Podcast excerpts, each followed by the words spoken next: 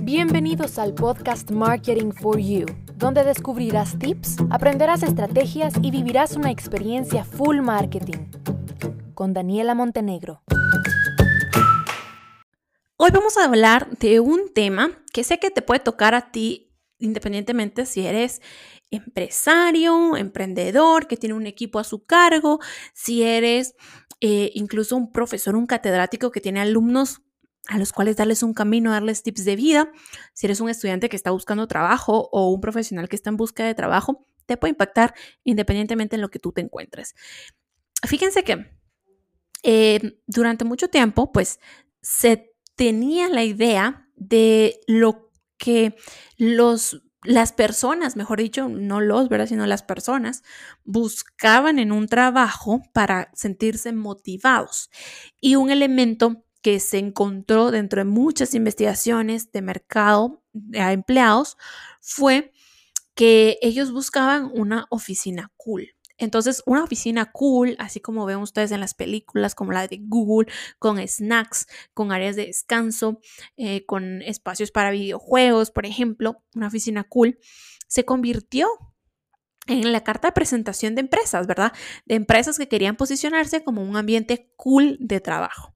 Y estas empresas pues llenaban de incentivos al personal, como las snacks, como por ejemplo internet, como áreas para descansar, etc.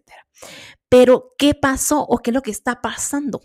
Fíjense que las nuevas generaciones, la nueva juventud, se está dando cuenta que para realmente alcanzar sus objetivos no les sirve tanto un espacio cool como un plan carrera. No les sirve un espacio cool como una formación que pueda recibir.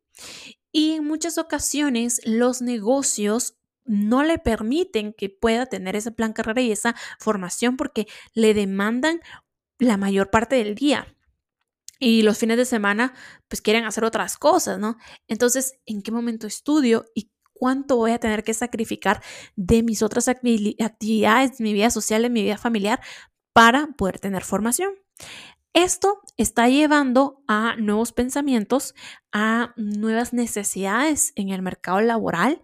Se los comparto a ustedes no porque yo me dedique o esté en el área laboral de recursos humanos, sino porque sé que me escuchan muchos empresarios y eh, me parece interesante este punto de vista y nos lleva a lo que les decía, esta nueva forma de pensar, esta nueva forma de juventud profesionales que ya no les interesa tanto un espacio cool, sino un espacio y una empresa que les dé formación.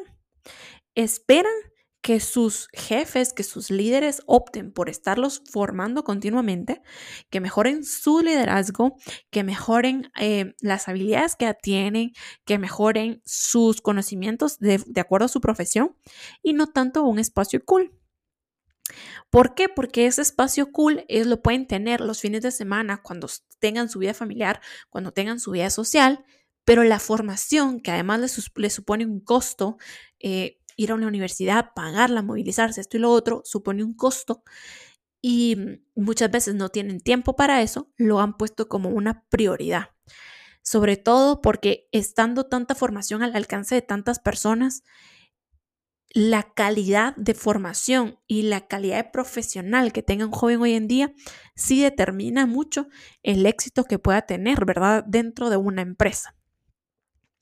Así que bien, es algo sorprendente probablemente para muchos, para muchos adultos que creían que, no iba a pasar algo así. Eh, es un punto de partida, de verdad pero estamos dándonos cuenta que los jóvenes trabajadores lo que esperan hoy es que sus jefes se esfuercen cada día más porque ellos puedan tener más conocimientos y habilidades. Lo que está importando es que las empresas formen a sus planillas en cuestiones importantes. Yo ya no quiero pasar dos horas libres de mi día en una sala de videojuegos en la oficina porque es cool. Yo quiero que mejoren esas dos horas libres pueda tener acceso a un diplomado con una escuela de negocios internacional y que al cabo de un año, sin sentirlo, yo ya saqué un diplomado y yo tengo un título más que poner en mi currículum y que le da muchísimo más valor a mi profesión que las dos horas diarias de videojuegos, por ejemplo, ¿no? Hay que prestar atención y pues yo personalmente sí que estoy mm, feliz por esta tendencia porque estoy segura que va a dar punto de partida a excelentes profesionales. Si alguno de ustedes es empresario, catedrático, estudiante y no conocía esta tendencia o le pareció como nuevo este pensamiento que está surgiendo, pues mándenme un mensaje ahí por Instagram para platicar porque al menos yo sí me sorprendí, pero me hizo mucha ilusión. Con esto terminamos y hasta pronto.